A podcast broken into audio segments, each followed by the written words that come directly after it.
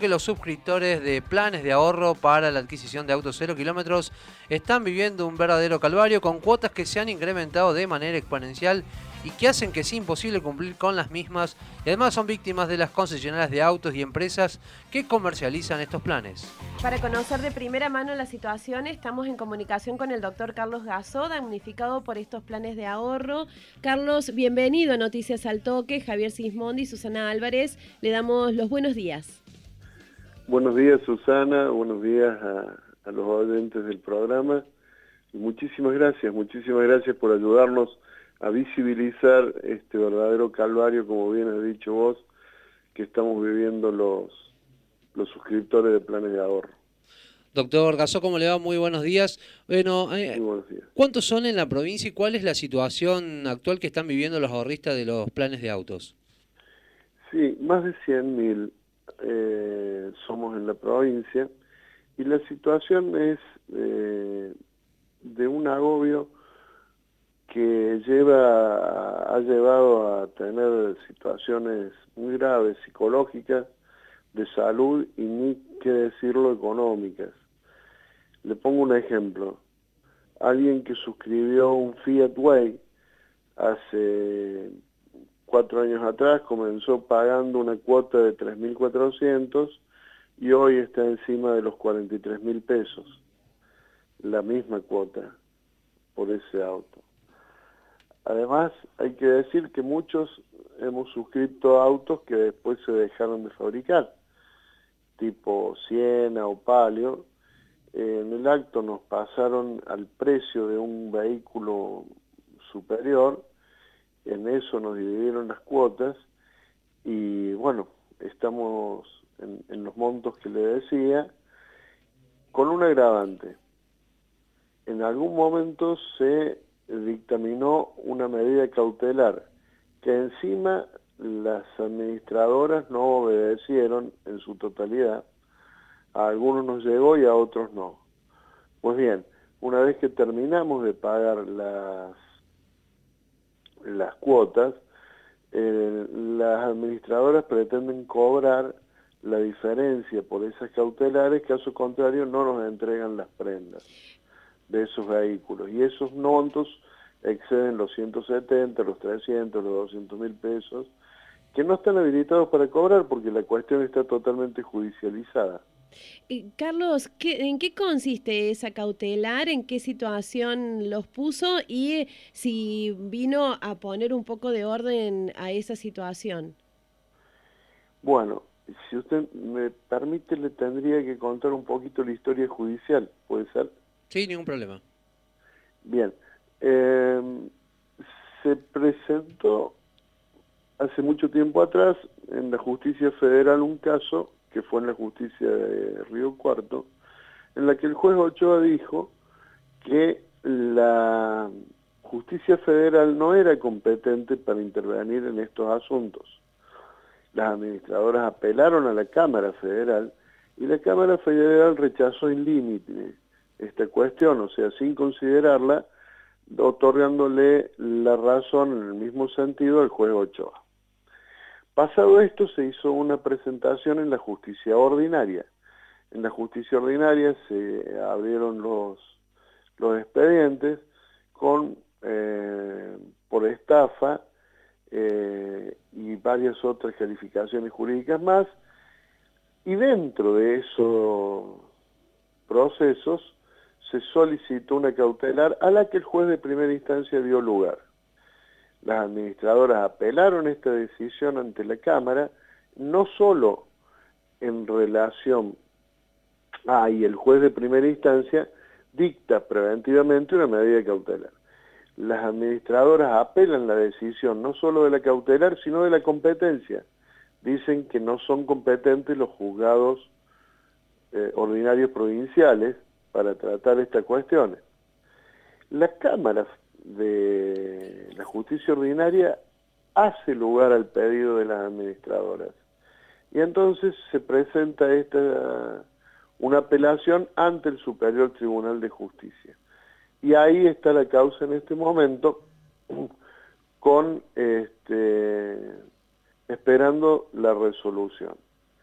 Así que bueno, en su momento la medida cautelar colaboró, pero lo que lo que tenemos que hacer hincapié es de que no todas no las administradoras no la cumplieron cabalmente y hay muchísimos damnificados que no la recibieron. Eso fue objeto de otra presentación, pero aún eh, solicitando el cumplimiento efectivo, pero no, no se logró. mire, lo más importante es que al momento de la suscripción del plan de ahorro hay un engaño, eh, es un fraude, hay una estafa. En ese momento a nosotros nos decían, miren, es tan bueno esto que el valor del cero kilómetro que ustedes empiezan a pagar, por este plan es un 5% menor que si ustedes viniesen con todo el dinero a comprarlo. Em, y efectivamente era así. Claro, después esa, esa relación varió y terminamos pagando como tres autos en lugar de uno. Eh, además uno toma la decisión en base a un porcentaje de los ingresos que uno tiene. Jamás uno diría, bueno, voy a, voy a, voy a, voy a comprar un vehículo en cuotas y voy a pagar cuarenta y pico mil pesos de cuando gano 60, cuarenta y pico mil pesos para, para obtenerlo. Por lo general uno, uno estima de que eso eh, va, va, va a ser un 20% de los ingresos de uno y dice, bueno, con esto yo lo puedo pagar. Y en la misma concesionaria nos dicen, no, pero este, esto aumenta muy poco. Bueno, después pasa lo que ha pasado, que eh, vinculado a la inflación, las cuotas, según los planes, se han incrementado en un 180, en un 380, en un 500, en un hasta un 1046 más por encima de la inflación en, eso, en esos periodos. Doctor Gasó, y sobre todo, se lo pregunto, ¿no? Eh, en esta cuestión de, de, este, por lo menos de este país concreto, digamos, donde la, la, inflación es algo que siempre ha sido inestable y sobre todo en, estos últimos tiempos, eh, ¿no se planteaban anteriormente la, la cuestión de uno adquirir o no adquirir estos tipos de planes, teniendo en cuenta que los créditos UBA, por lo general, en la mayoría de los casos, muchos de los que adquieren estos créditos después no pueden terminar pagándolo, ya sea un automóvil, sea una casa. Sí, por eso el dato que le daba.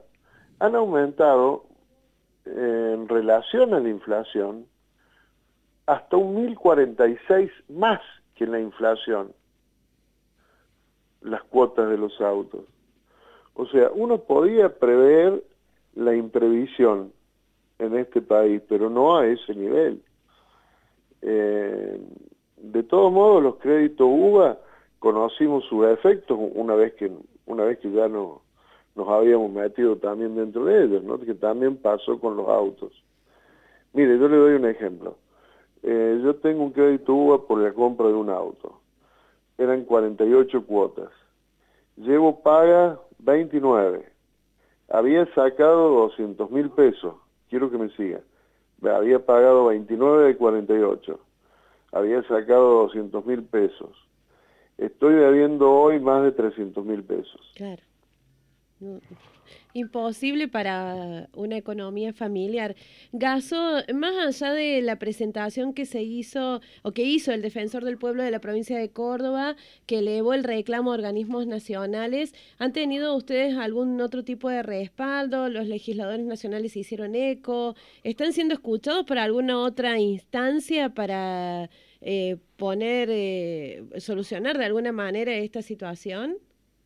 Bueno, yo le agradezco la pregunta porque me lleva a comentarle que hay un trabajo muy importante, sobre todo hay gente muy comprometida dentro de los ahorristas que han logrado que se visibilice el tema y que no sea tan cómodo para la justicia dejarlo dormir o para los organismos no darle la trascendencia que el tema tiene.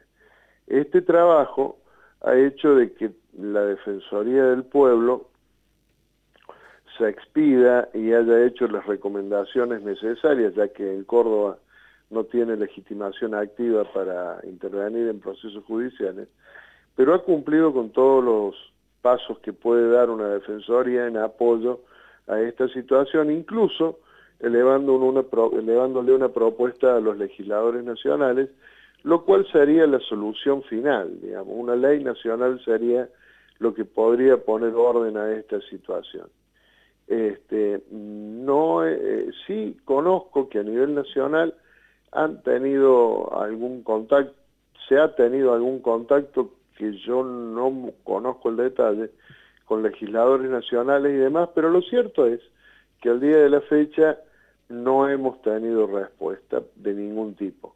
De todos modos, las, las recomendaciones y acciones importantísimas que ha tomado la Defensoría del Pueblo son muy recientes, así que bueno, tenemos que esperar un poquito para ver qué repercusión real tiene.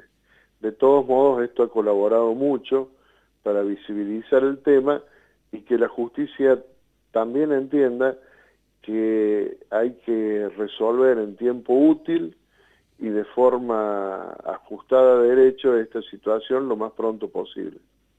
Doctor Gasó, ¿hay antecedentes en, otras provincias donde la justicia haya fallado a favor de, del eco de los que reclaman, a favor de los ahorristas? Sí, hay en otras provincias ha habido fallos en relación a esto. Eh, ha habido eh, un tratamiento distinto de las medidas cautelares. Eh, aquí se pidió, por ejemplo, que cada ahorrista tuviese una cuenta en la cual depositar directamente en la justicia, lo cual hubiera sido lo correcto,